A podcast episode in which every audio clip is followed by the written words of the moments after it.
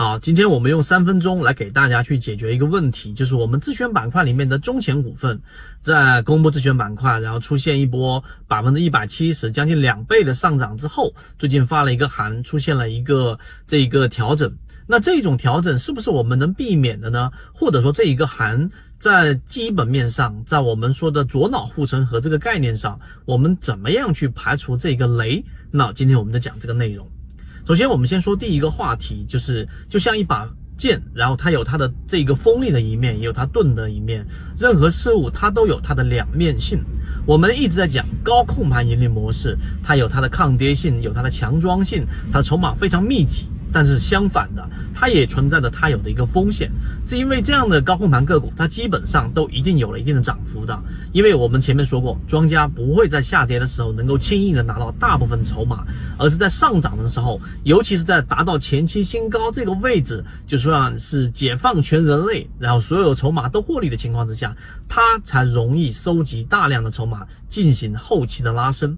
所以第一点你要明白，高控盘的个股从来都不是长期持股的，一定是做波段，这是第一个我们要说的话题。第二个我们要说的话题是我们怎么样去呃尽可能的去避免呢？你要说百分之百的避免，世界上没有这样的方案，也没有这样的盈利模型。但是呢，我们可以尽量的避免呢，就要运用到我们左脑护城河。左脑护城河这个专栏里面的第十四讲，我给大大家专门讲过一个叫做好公司跑不掉。对吧？我们去讲到了一个核心的整个分析，一个上市公司的一些股权结构。因为是高控盘，像中前股份这个上市公司里面，它里面有两个前两大这个持股的个股东，都是我们所说的持股比例非常高的，接近百分之七十左右，就前十股东就接近百分之七十，前两面两面前面两个这个大股东基本上持股都已经达到了接近百分之四五十左右。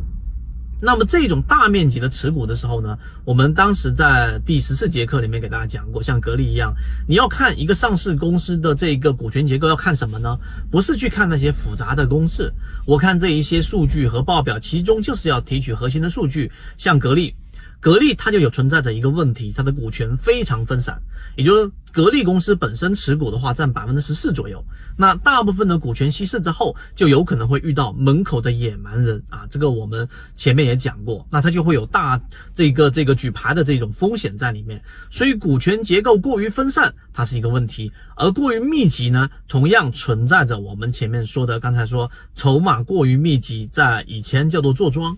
所以呢，你要去看的是这个上市公司它的整个股东，然后尤其是前十大股东，如果是密集在一两个这个这个公司的这个系统之下，那么这个体系的这个公司持股比例非常高的情况之下，那么你要小心，并且去做好这个短线。这个是第一个我们举的这个例子。第二个，我在格力的这个专栏里面就实时讲，好公司跑不掉，在左脑护城河，我们怎么建立左脑护城河？在基本面分析里面，第二个就是管理结构。管理结构里面，你要找到这个上市公司的一个我们说的护城河，它的品牌价值是什么？那格力的，我举例子的格力就非常清晰，而中潜它只是做潜水设备，所以由刚才我说的第一点跟第二点，它的整个护城河不足够宽的情况之下，你永远只是跑短线。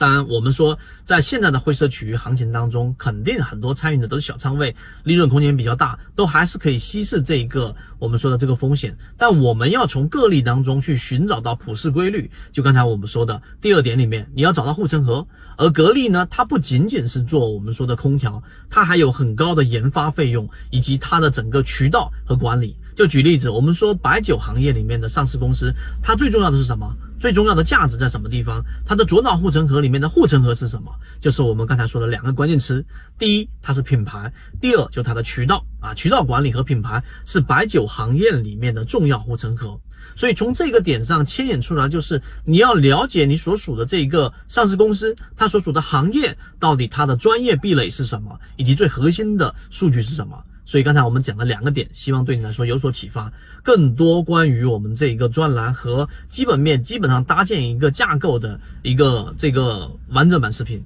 都可以在我们圈子里面找到。希望今天三分钟对你来说有所帮助，和你一起终身进化。